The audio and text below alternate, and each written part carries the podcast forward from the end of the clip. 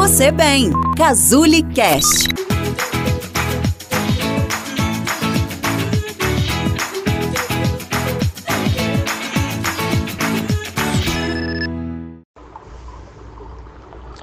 Oi, eu sou a Isa Polastri, nutricionista da Cazuli, e esse é o episódio 8 da websérie Você tem fome de quê? E a gente vai falar hoje sobre o Dia do Lixo.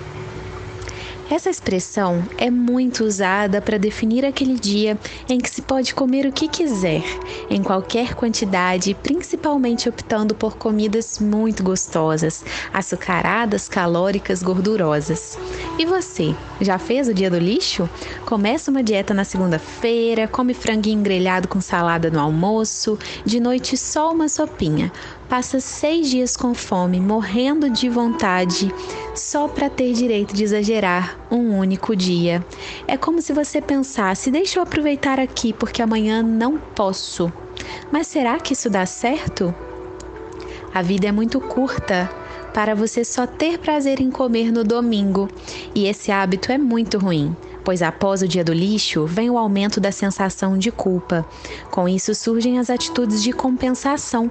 academia sempre lotada na segunda-feira só para compensar o estrago do fim de semana. Você sobe na balança, vê que o peso oscilou e faz até um jejum intermitente. Só que isso é um equívoco pois o peso oscila por muitos fatores, não só pelo que comemos. Tem gente que só malha para poder fazer o dia do lixo depois. O dia do lixo é uma forma muito fácil de engordar, assim como o pensamento de só hoje ou hoje pode. A maioria das pessoas que praticam dieta restritiva e passam vontade estabelecem momentos de folga da dieta, permitindo comer tudo o que quiserem. Mas será que faz diferença comer o hambúrguer na terça-feira ou no sábado? Será que emagrece mais começar a dieta na segunda do que na sexta? O dia da semana muda algo no seu corpo? É óbvio que não. O alimento se comunica com seu corpo de forma igual. Os nutrientes e as calorias são as mesmas. O que muda de um dia para o outro é o seu comportamento diante da comida.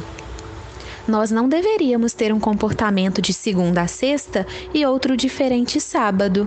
Qual a chance disso dar certo? A restrição aumenta a perda de controle diante da comida. Acumular a vontade eleva o nível de ansiedade e faz comer muito mais. Uma paciente me contou que nunca conseguiu comer um hambúrguer inteiro, mas foi só começar uma dieta onde ela só tinha uma refeição lixo que ela passou a aguentar não só o hambúrguer inteiro, mas ainda a batata. Após a sensação de exagero, vinha o desânimo, começava tudo outra vez. As regras para cumprir, o mau humor e a fome. Se eu encontrasse hoje o gênio da lâmpada e pudesse fazer um só pedido, seria retirar da cabeça de vocês o pensamento de saudável versus lixo. Nenhuma comida é lixo, nós não comemos lixo e nos compadecemos profundamente de quem já passou por isso em situações de extrema pobreza. Nenhuma comida é porcaria. Os porcos é que comem essa comida. Nenhuma comida é podrão. Quando algo apodrece, a gente descarta, joga fora. É o dilema do prazer e pecado, ou seja, simultaneamente algo que gera prazer, porque tem gosto, tem lembrança, tem aspecto emocional e de convivência social, é considerado ruim para a saúde, engorda, gordice, caloria vazia, comida do lixo faz mal. Parece que a gente vive numa batalha da comida que limpa e a comida que suja, a comida porcaria.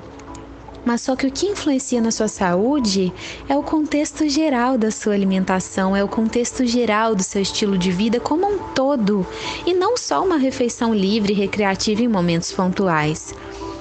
Não era para a alimentação natural ser vista como um castigo ou coisa ruim.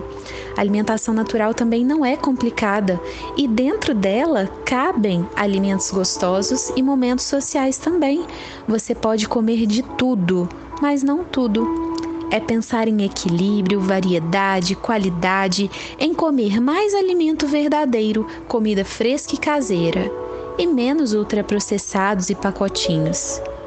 Essa é a melhor forma de prevenir a obesidade, equilibrando as suas escolhas atuais com novas opções, pautadas em saúde, sem compensações absurdas, sem extremos, sem o dia fora da dieta, sem o dia do lixo.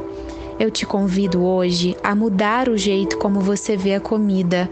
Crie atitudes alimentares positivas. Comer saudável pode ser gostoso se você tiver criatividade e disposição.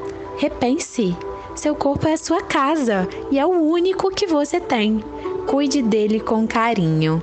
Eu sou a Isa Polastri e esse foi o áudio da websérie Você tem fome de quê? Melhore a sua relação com a comida. Se você gostou desse áudio, eu te convido a compartilhá-lo com uma pessoa querida e importante para você, para que ele também possa fazer sentido para ela. E para conhecer um pouquinho mais do meu trabalho, você pode acessar www.casule.com/isa Polastri. Tchau, tchau e até o próximo áudio.